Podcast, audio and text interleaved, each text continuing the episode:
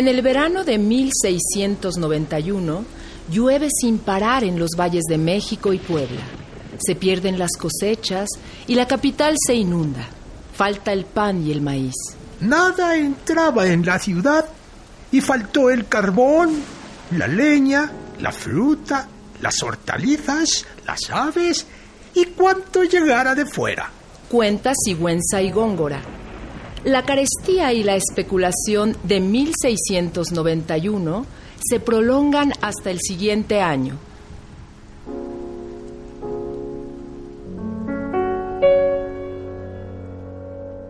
En agosto del mismo verano tormentoso, 1691, hay un eclipse de sol y la gente atribuye a su nefasta influencia una nueva calamidad. Una plaga del gusano llamado chahuistle acaba con el maíz y el trigo. Comienza el acaparamiento, la especulación, la carestía. El pan se achica y el precio aumenta. El virrey, conde de Galve, hace todo lo que hacen todos los gobernantes indecisos. Muchas juntas.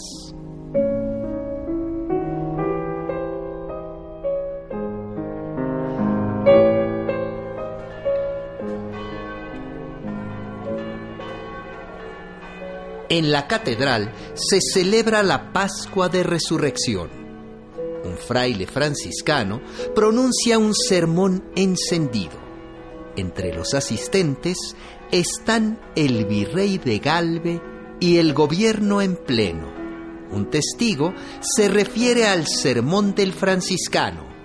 Habló con tanta imprudencia sobre la falta de abastecimientos que fue en mucha parte para irritar al pueblo desde ese día se empezó a hacer con publicidad, atribuyendo las diligencias que hacía el virrey solicitando bastimentos para la ciudad a interés y utilidad suya. Y el pueblo aplaudió mucho al dicho predicador.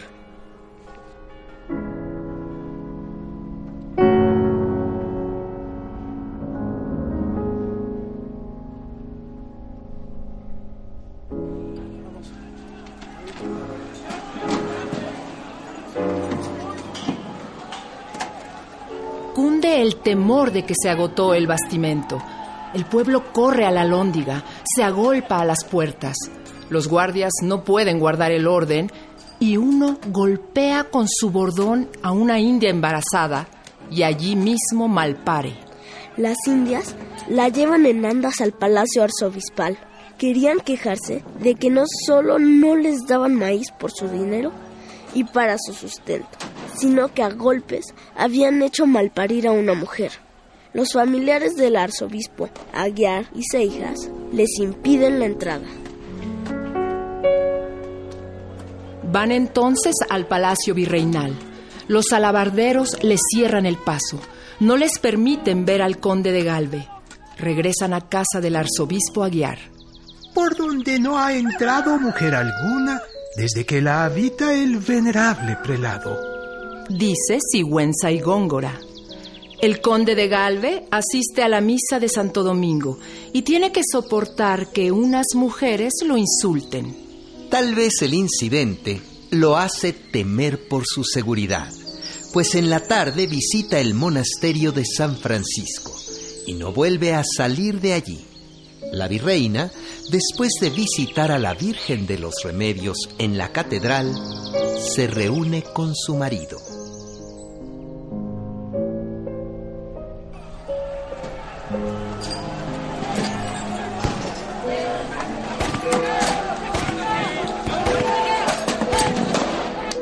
El pueblo quema el zócalo y el palacio después de pedir hablar con el virrey, asilado en el monasterio, e infructuosamente con el arzobispo Aguiar.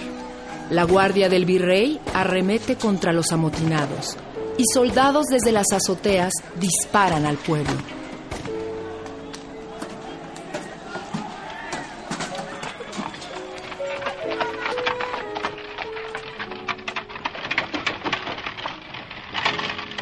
El lunes en la mañana, los virreyes se reúnen en la profesa con el arzobispo Aguiar y recorren la plaza desierta y limpia de muertos. Se prohíbe la venta de pulque y se dispone que los indios no entren a la ciudad. Los amotinados habían quemado la horca de la Plaza Mayor y el virrey ordena levantarla de nuevo. Comienzan las aprehensiones, castigos y ejecuciones.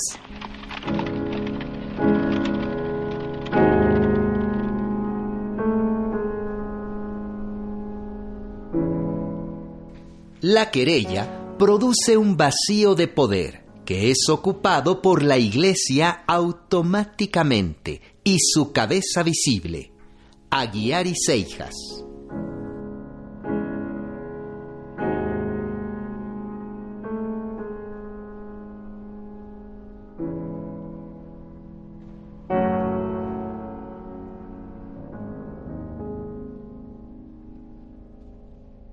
Un acontecimiento público que nadie había previsto cambia radicalmente y para siempre la vida de Sor Juana.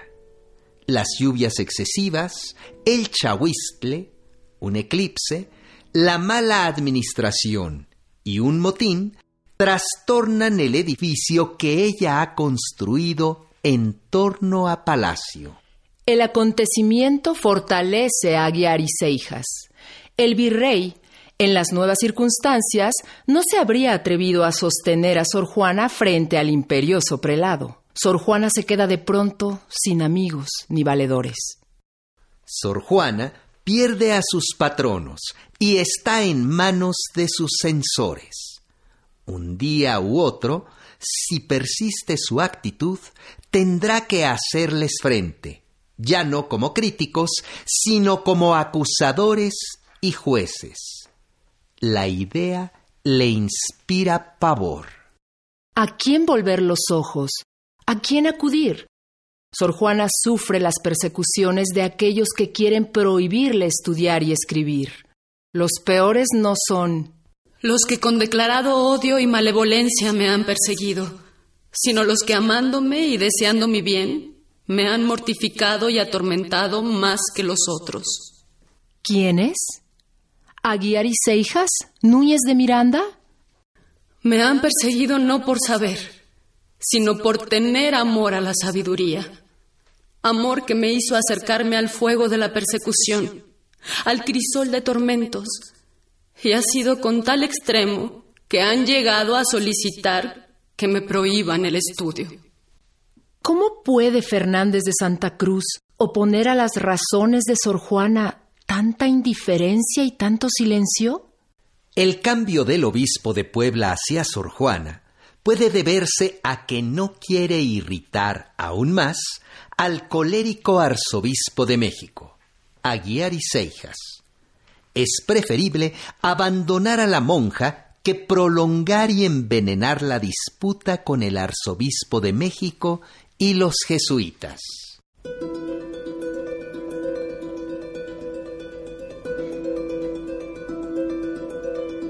La reacción del jesuita Núñez de Miranda ante la respuesta a Sor Filotea es dura.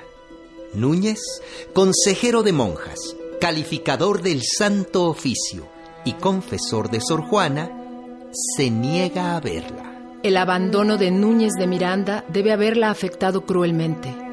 ¿Cómo olvidar que Núñez la decide a escoger el camino religioso y que el día de la profesión de Juana Inés enciende las luminarias del altar? Una relación tan íntima y prolongada como la de Núñez y Sor Juana, él dominante, ella, de genio independiente, engendra equívocos. Debe ser angustioso tener por confesor a un especialista en detectar herejías y errores contra el dogma.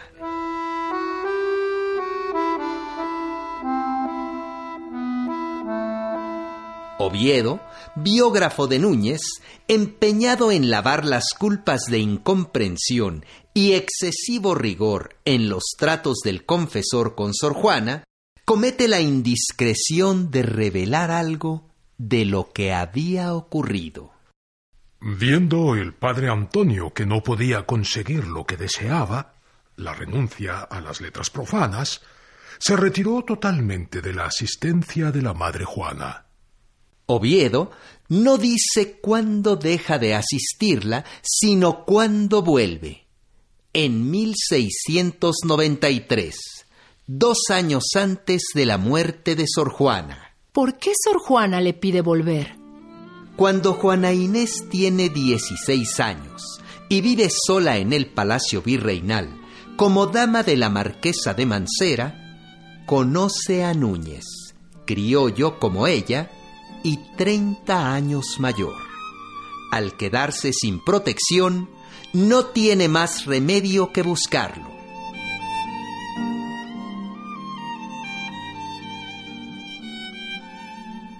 Núñez puede defenderla de Aguiar y Seijas.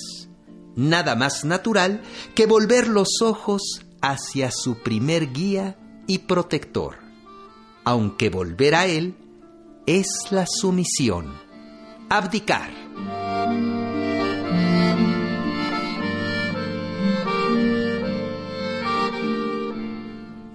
Es difícil reconocer a la autora de la respuesta a Sor Filotea de la Cruz. Sufre el peor de los males íntimos, la pérdida de fe en sí misma sus contemporáneos hablan del gran cambio que experimenta en sus dos últimos años. Sor Juana pierde su aplomo. Está vencida.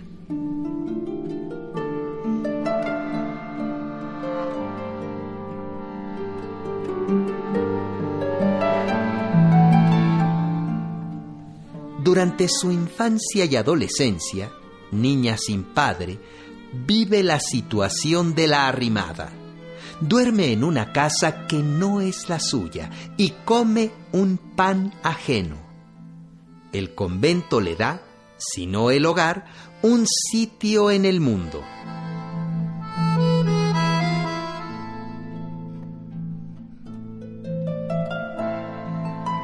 Convierte su celda en centro de irradiación mundana e intelectual Repentinamente, las luces se apagan, desaparecen los visitantes ilustres y vuelve el desvalimiento del comienzo. Todo fue humo.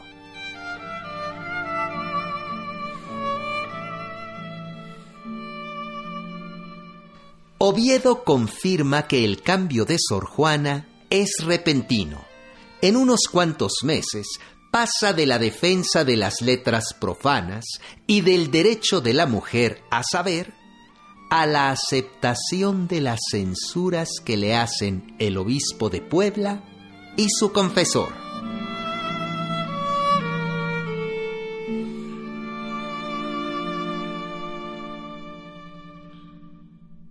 El padre Oviedo atribuye la mutación a una orden del cielo. Más verosímil es atribuir la súbita decisión a la soledad creciente en que vive y la zozobra que le inspira la cada vez menos oculta hostilidad de sus poderosos malquerientes. Oviedo sitúa la decisión de Sor Juana de buscar a su antiguo confesor, Núñez de Miranda, a principios de 1693, dos años antes de morir. Movida del cielo y avergonzada de sí misma por no haber correspondido como debiera a las mercedes divinas, envió llamar a su antiguo padre. Resistióse éste una y otra vez, o porque no discurría el fin para el que lo llamaba, o porque tenía alguna veleidad en mutación tan repentina, o, lo que es más probable, por avivarle más los deseos con la detención. Al fin, con consulta y parecer del padre rector, hubo de ir. Hubo de ir Núñez de Miranda a visitar a Sor Juana, dice Oviedo. Es posible que Núñez le retirara la asistencia espiritual a Sor Juana con la respuesta a Sor Filotea puesto que en el escrito Sor Juana no declara que tenga intención de renunciar a las letras profanas.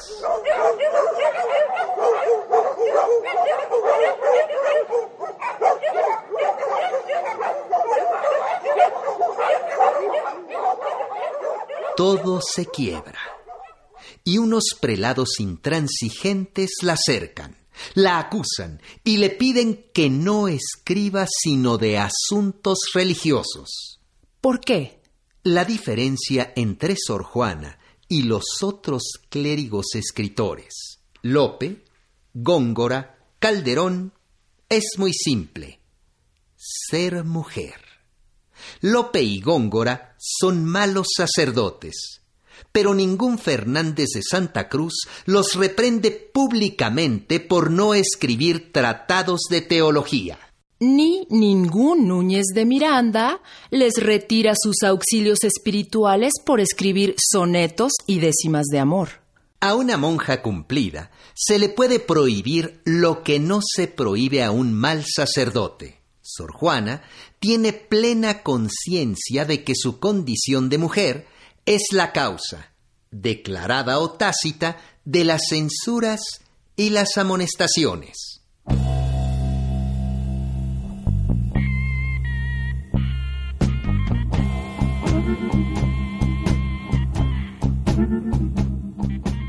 La preeminencia alcanzada por Sor Juana ofende a muchos prelados.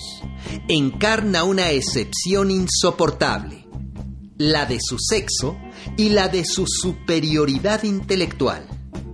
Aguiar y Seijas, poseído por su odio hacia las mujeres, ve en Sor Juana un ejemplo de perdición y disolución. Aguiar y Seijas enemigo del teatro y de la poesía, juzga abominación la conducta de una monja que, en lugar de azotarse, escribe comedias y poemas.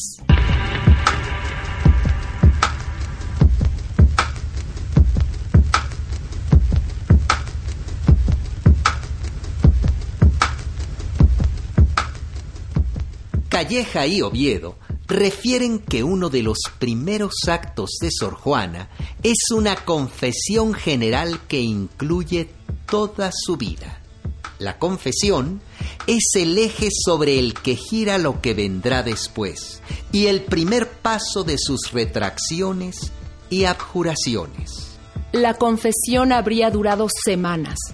Calleja dice que después de la confesión, Sor Juana presenta al Tribunal Divino una petición que en forma causídica impera perdón de sus culpas. La petición, un documento consternante, es efecto de la abjuración de su vida pasada, con la que acaba su confesión.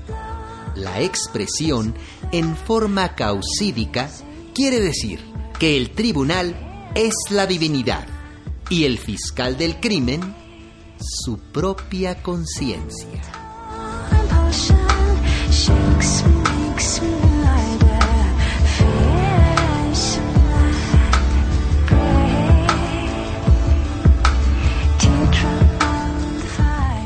Reconozco que mis pecados son enormes y sin igual, y que merezco ser condenada a muerte eterna en infinitos infiernos. Mas imploro perdón y misericordia el Señor sabe que a tantos años que vivo en religión sin religión, sino peor que pudiese vivir un pagano. Es mi voluntad tomar el hábito y pasar por el año de vuestra aprobación. Reconoce que de los 25 años que ha vivido en el convento como religiosa, los ha vivido fuera de la religión, entregada a quehaceres mundanos y paganos y que para su jubileo desea volver a tomar los hábitos de modo simbólico. La Madre Juana pide un año de plazo al Tribunal Divino para aprobar su enmienda. El sentido de la petición es claro. Solicito que se tenga como inexistente mi vida anterior y prometo una nueva vida de auténtica religión.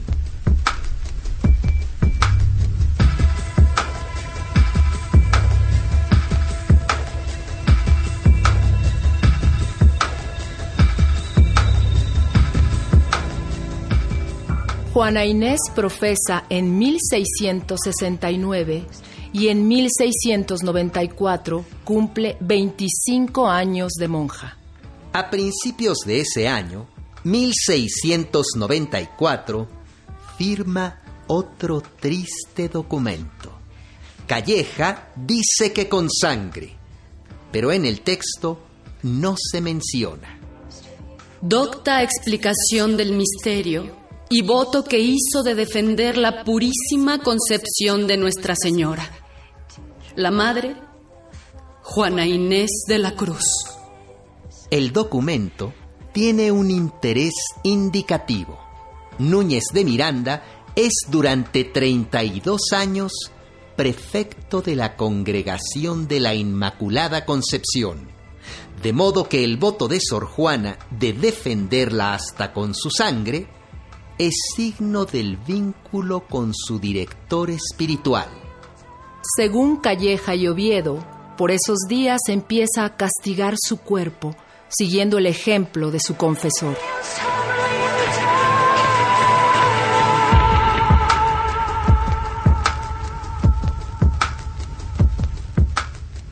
En su vida pasada jamás manifiesta inclinaciones ascéticas.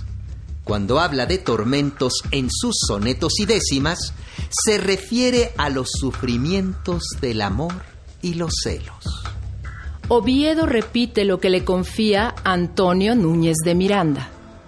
Quedóse la madre Juana sola con su esposo y considerándolo clavado en la cruz por las culpas de los hombres, el amor le daba alientos a su imitación, procurando en su empeño crucificar sus apetitos y pasiones, con tan fervoroso rigor en la penitencia que necesitaba del prudente cuidado y atención del padre Antonio para irle de la mano, porque no acabase a manos de su fervor la vida. Lo que cuenta Oviedo debe ser cierto pues Calleja repite. Su director de conciencia procuraba persuadirla a que fuesen menos los rigores despiadados con que se trataba. Es menester mortificarla para que no se mortifique mucho, porque no pierda la salud y se inhabilite.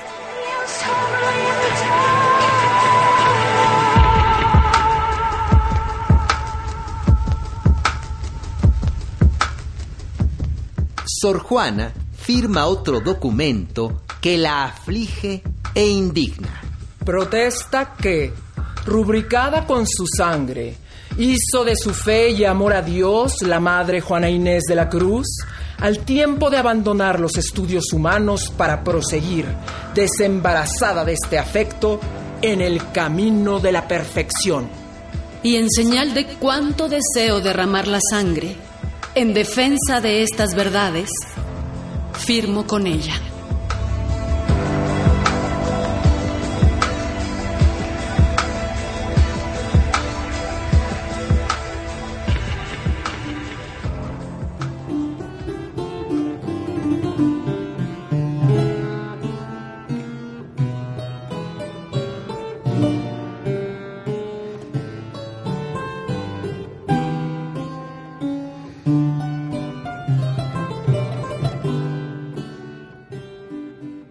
En esos días entrega todos sus libros e instrumentos músicos y de ciencia al arzobispo Aguiar para que los venda y con el producto auxilie a los pobres, dice Calleja.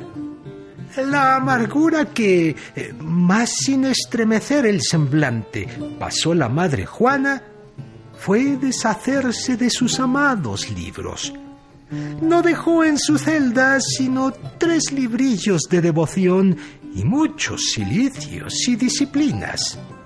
Según parece, por la prisa que tenía el arzobispo de tener dinero para sus limosnas, los libros y otros objetos son vendidos a precio vil e inferior a su costo. Así, se dispersa la biblioteca de uno de los grandes poetas de América. Me parece el gesto de una mujer aterrada, que pretende conjurar la adversidad con el sacrificio de lo que más ama. La entrega de la biblioteca y de la colección de instrumentos y objetos está destinada a aplacar al enemigo, a guiar y cejas. No contento con disponer de los libros y los otros objetos, Aguiar también echa mano de fondos, unos pertenecientes a Sor Juana y otros al convento. Como contadora de la comunidad, la poetisa disponía de cantidades importantes para llevar las transacciones comerciales que su cargo imponía. Dorothy Schunz esclarece aspectos del último periodo de la vida de Sor Juana. Parece indudable que entre Sor Juana y el arzobispo hubo algún acuerdo por el cual éste se creyó con derecho a los bienes de la monja. Don Francisco Aguiar y Seijas había pedido dinero a cuenta suya. Al día siguiente de su muerte, se presentaron en su celda los enviados de Aguiar y Seijas para llevarse lo que había, alhajas, dinero en efectivo, pagarés y otros documentos. Más tarde, las monjas estimaron y probaron que los agentes del arzobispo sustrajeron además de alhajas, una suma equivalente a 5.200 pesos. En el escrito de las monjas de San Jerónimo se lee. Con el celo que tenía el arzobispo de dar limosnas, mandó se llevasen todas las alhajas, escrituras y cantidades de la Madre Juana, así las que estaban dentro del convento como fuera de él en depósito dos mil pesos dados a Domingo de la Rea para que los invirtiese, réditos que había de gozar la Madre Juana los días de su vida, y después su sobrina, Isabel María de San José. Las monjas no hablan de los libros ni de los instrumentos músicos y científicos por tratarse de dones hechos por Sor Juana al arzobispo cuando todavía ella vivía. Sus compañeras reclaman, por considerarse legítimas herederas de los bienes, los 5.200 pesos más los 2.000 que Sor Juana dio a de la Rea para que los invirtiera y que la codicia caritativa de Aguiar ya había dispuesto.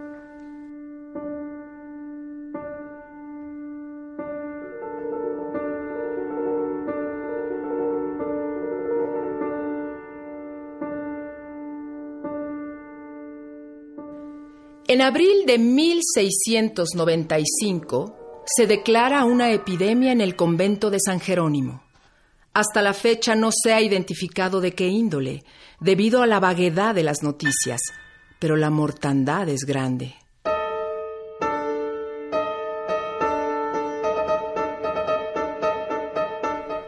Calleja dice que murieron nueve monjas de cada diez que enfermaron y que Sor Juana mostró su natural caritativo cuidando de sus hermanas. Se contagió del mal y murió el 17 de abril a las 4 de la mañana. Tenía 46 años.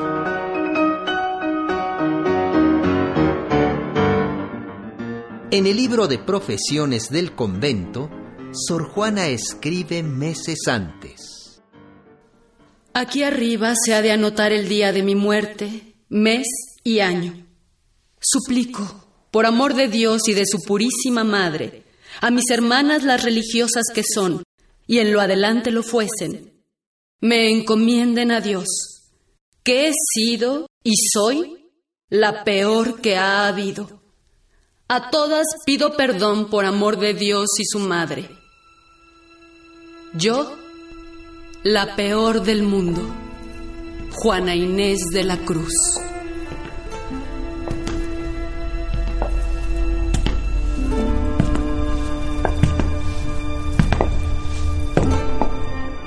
Ella. La peor del mundo. Él. Octavio Paz.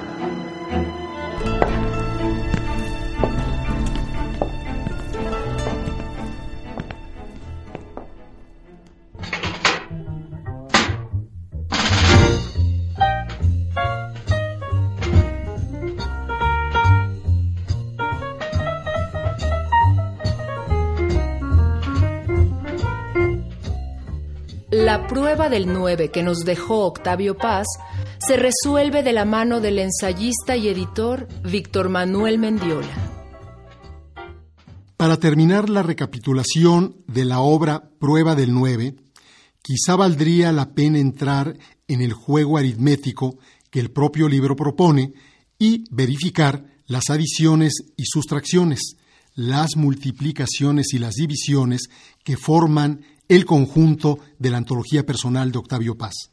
Ya dijimos que en la selección no sobran poemas, es decir, todos los términos de la suma poética propuesta son necesarios.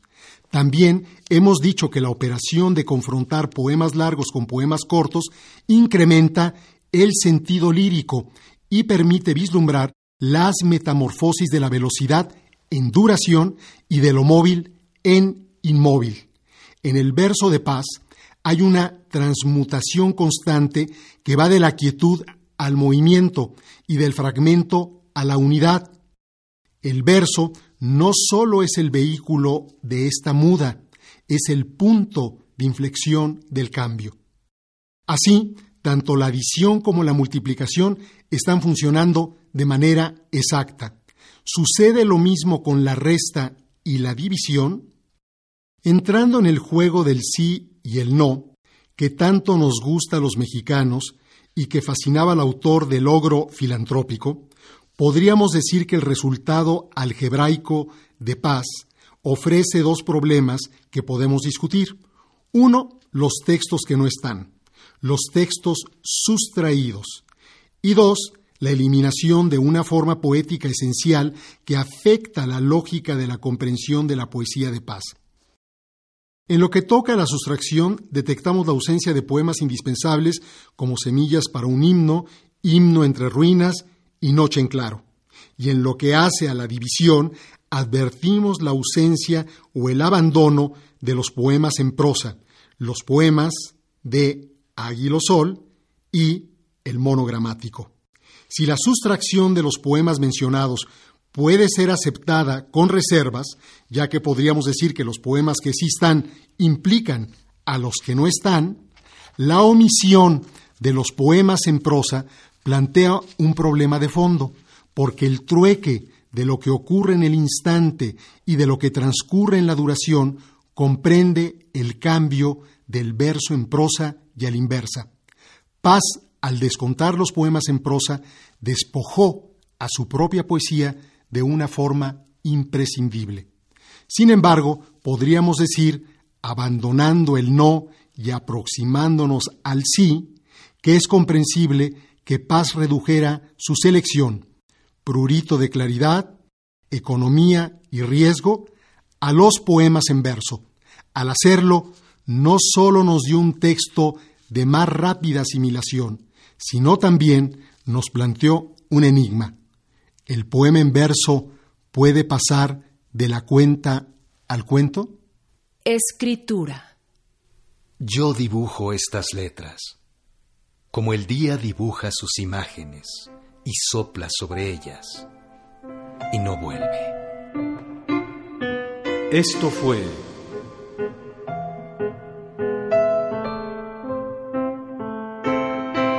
Ella. La peor del mundo.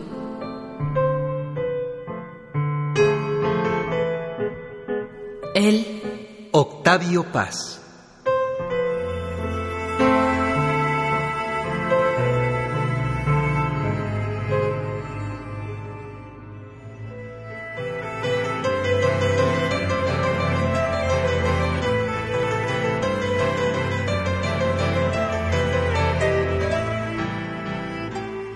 Estudio biográfico de Marcela Rodríguez Loreto, basado en el ensayo de Octavio Paz, Sor Juana Inés de la Cruz o Las Trampas de la Fe.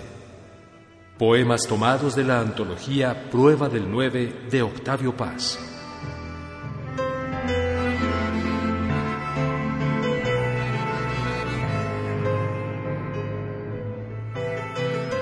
Si usted quiere volver a escuchar este programa, visite el micrositio www.e-medioradio.edu.mx diagonal, ella la peor del mundo.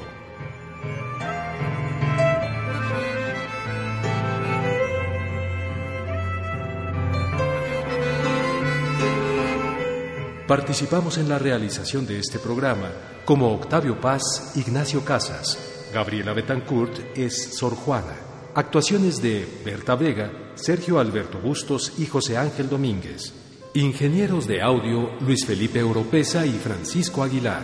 Servicio social Alma Rangel y Arturo Sayas. Asistente de producción Jorge Humberto Chávez. Efectista Alma Lilia Martínez. Musicalización Heréndira Salazar. Producción, coordinación y dirección escénica Laura Elena Padrón.